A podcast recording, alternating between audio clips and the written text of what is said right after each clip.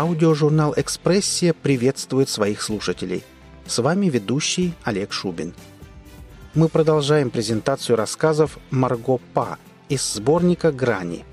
Работы близки к магическому реализму и в разное время публиковались в известных литературных журналах России, Германии, Дании и Израиля. Работа «Меня зовут Клео» в исполнении Жаклин Деге – это рассказ-игра, аллюзия, погружение в подсознание. Так глубоко, насколько это возможно. Погружаясь в магию сюжета, ощущаешь, что наше будущее – это всего лишь воспоминания прошлого. Аудиожурнал «Экспрессия» желает всем приятного прослушивания –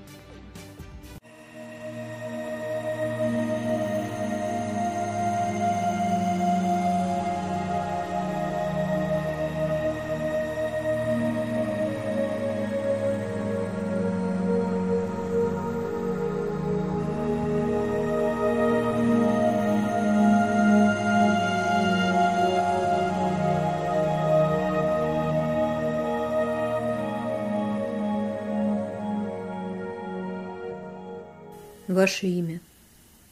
Неземное. Там вас зовут иначе. Клео. Меня зовут Клео. На сеанс регрессивного гипноза ко мне пришла женщина. Лет 35. «Что вы хотите вспомнить из прошлых жизней?» — спросил ее. «Я ничтожество». Тонкие губы перевернутым полумесяцем. Видел ее машину из окна. Ничтожество на таких не ездят. И я не понимаю, почему это так. Чувствую где-то глубоко-глубоко внутри. Не могу смириться. У меня семья, сын в первый класс пошел. Это мужчине нужно быть героем, чтобы жизнь удалась. Женщине позволено сказать, что у нее есть или будут дети – но мне этого мало. Важно оставить что-то после себя. Может быть, я была кем-то более значимым. Может, он не закончил дело всей жизни? Вы работаете? Да, я фотограф, глянец. Вот почему ее лицо сразу показалось знакомым. Фотограф и весьма успешный. Мода в столице все – или почти все. В газетах, журналах, по телевидению. Сплошь интервью с Олимпа, дизайнеры, фотографы, визажисты, модели. Учат и учат нас. Нет, не красоте. Выдуманной ими красивости. Никто не замечает подделки. Богам привыкли верить. Я буду считать до трех. На счет три вы вспомните самый важный момент вашей жизни. Мы будем возвращаться назад в прошлое в пределах одной жизни. Потом шагнем за ее пределы. Раз, два, три. Где вы? Что вы видите? Я в Тунисе. Море. Длинный пляж. Солнце в воде. Все залито светом. Чуть дальше по пляжу крепость мечети, кафе у ее стены. Сижу в кафе, ем мороженое смотрю на море. Ничего не происходит, но все вокруг наполнено смыслом. Каждый звук, запах, цвет. Слишком яркие краски. Слишком яркий свет. Больно глазам. Больно. Мне очень больно. Тогда отпустите все, что случилось, сколь бы важным вам оно ни казалось. На счет три мы пойдем дальше.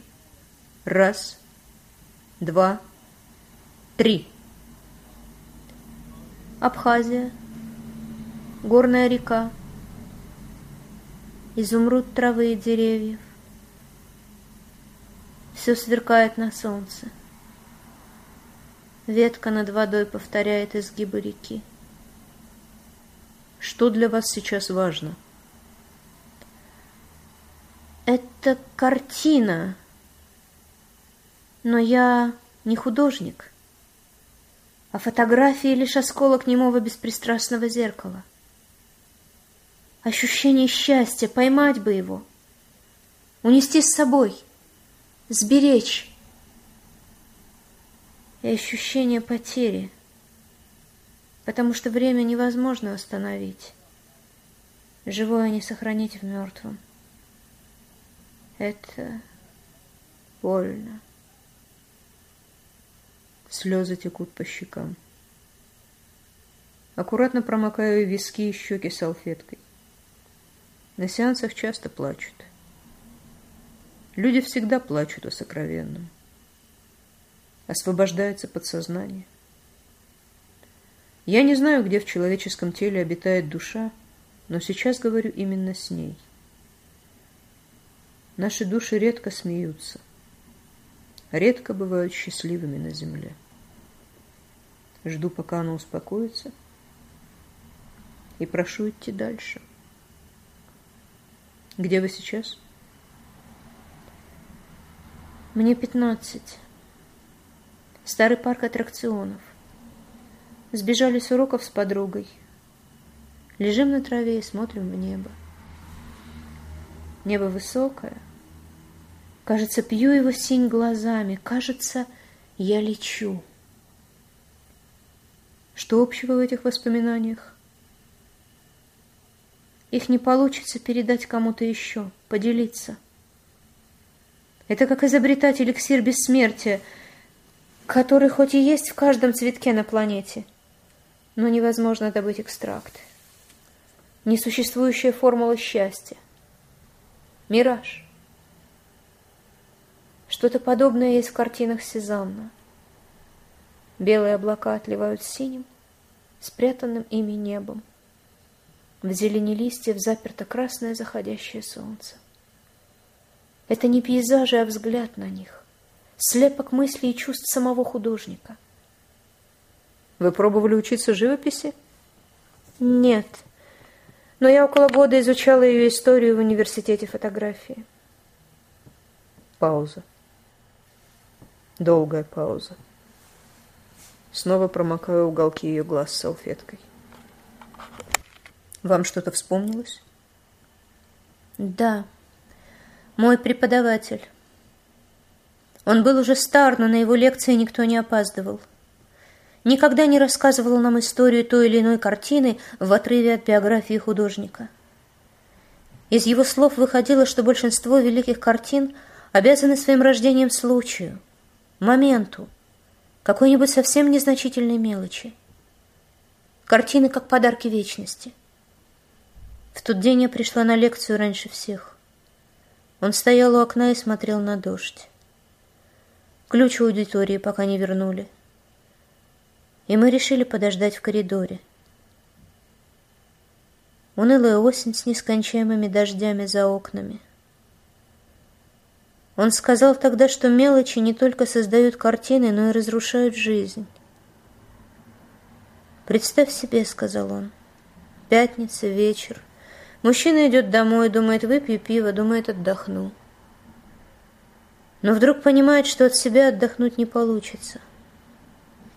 Когда-то он был подающим надежды художником, но все изменилось после того, как увидел птицу, лежащую на траве.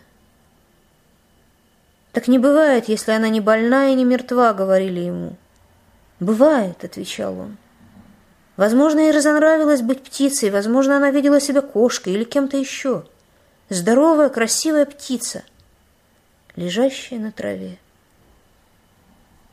Она стала лейтмотивом его картин.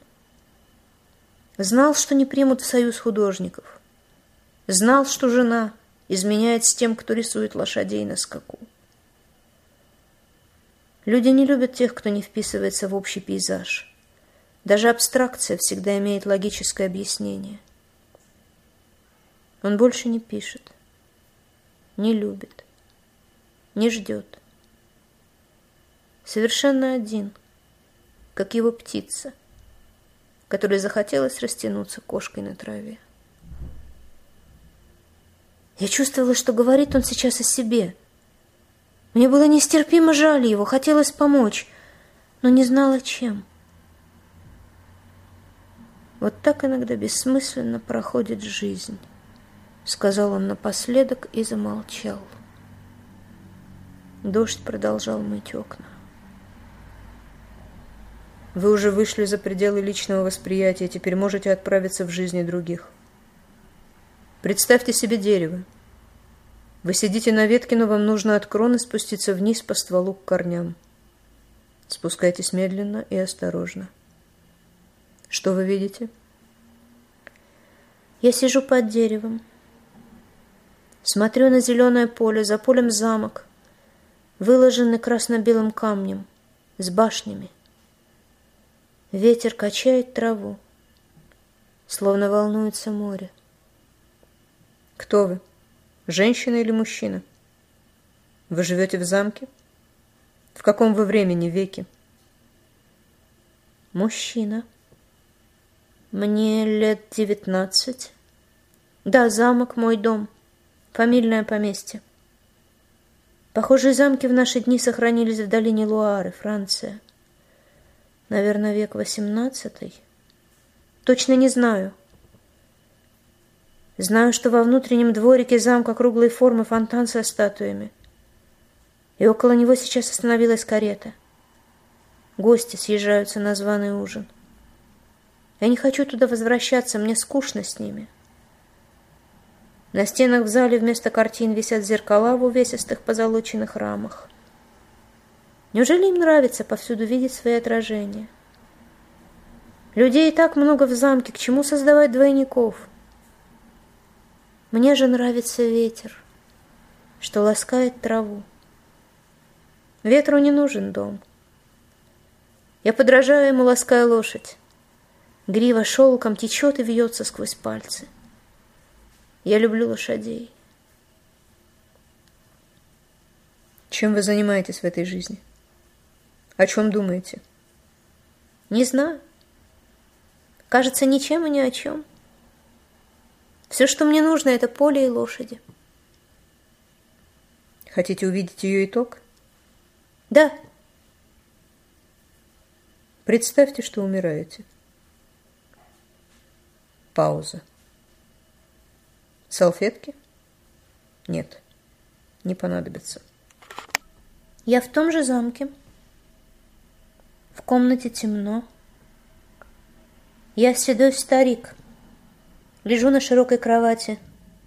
Две свечи горят в изголовье. Что вы чувствуете? Ничего. Ни боли, ни страха. Жду, когда все закончится. Ждать надоело. Есть мысли о том, какой была эта жизнь? Бесполезный. Я ничего не делал и не сделал. Только смотрел, как ветер волнует траву. Но это было красиво. И мне казалось, что я один мог это видеть. Больше никто. Жизнь созерцания. Теперь попробуем перейти к действию. Вы летите назад, дальше и дальше, в другую жизнь. Кем вы себя видите? Темнокожим. Южные острова. Нас четверо, мы тащим к воде пирогу. Ночью она перевернется, мы все утонем. А сейчас день. Да, мы выходим в море рыбачить. Но я знаю, что к ночи начнется шторм, и мы не успеем вернуться. Вы помните свой последний день? Нет. Я уже вижу ночь. Мы в воде, над нами купол лодки, наполненный воздухом.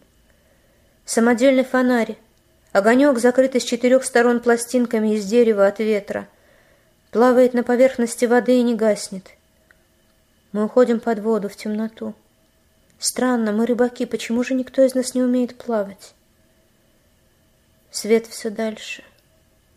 Вода разрывает легкие изнутри. Всплываю наверх, словно по воздуху. Поднимаюсь над водой. Подсвеченный огоньком горб пироги еще качается на волнах. Лечу выше, к звездам, извиваясь в полете, как дракон или воздушный змей. Мне легко. Белый свет впереди видите? Да. Попробуйте попасть в воронку белого света. Вы там одна? Да, я внутри. Как ваше имя? Клео. Но никто не зовет меня по имени. Меня не ждут здесь. Мне будто уже все объяснили, а я как ребенок не верю и продолжаю спрашивать, почему, почему, почему. Находясь внутри света, ищу доказательства его существования. Как в моем повторяющемся сне, где смотрю на море, на солнечные блики, пляшущие на поверхности воды. Знаю, что вода прохладная, хочется освежиться, войти в нее, поплыть, но почему-то всегда остаюсь на берегу. Не решаюсь. Море — это жизнь. Где ты в нем, таков ты и в жизни. На берегу, вплавь, на корабле или под водой. Почему я не могу войти в воду? Почему рыбаки не умели плавать? Спросите себя. Задайте вопрос в пустоту белого света — Семь цветов мира или радуга вместе сливаются в белый. Вот почему так больно глазам. Моменты времени, в которые стучится вечность. Необъяснимые приступы счастья от ее созерцания. Дар — видеть белый свет. Не знать, но чувствовать, что он есть. Француз ничего после себя не оставил но он видел поле так, как его видит ветер. Рыбак знал, что утонет, но без страха вышел в море, а на последнем вздохе запомнил мерцающий огонек над водой. Они оба видели что-то над миром. Я это вижу, но никогда не смогу выразить, передать кому-то еще. Будь я художником, пришлось бы выставлять на суд зрителей белые пустые полотна. И каждый смотрящий испытывал бы свою встречу с вечностью. Или не видел бы ничего. Салфетки кончились. Слезы на белой коже казались каплями молока.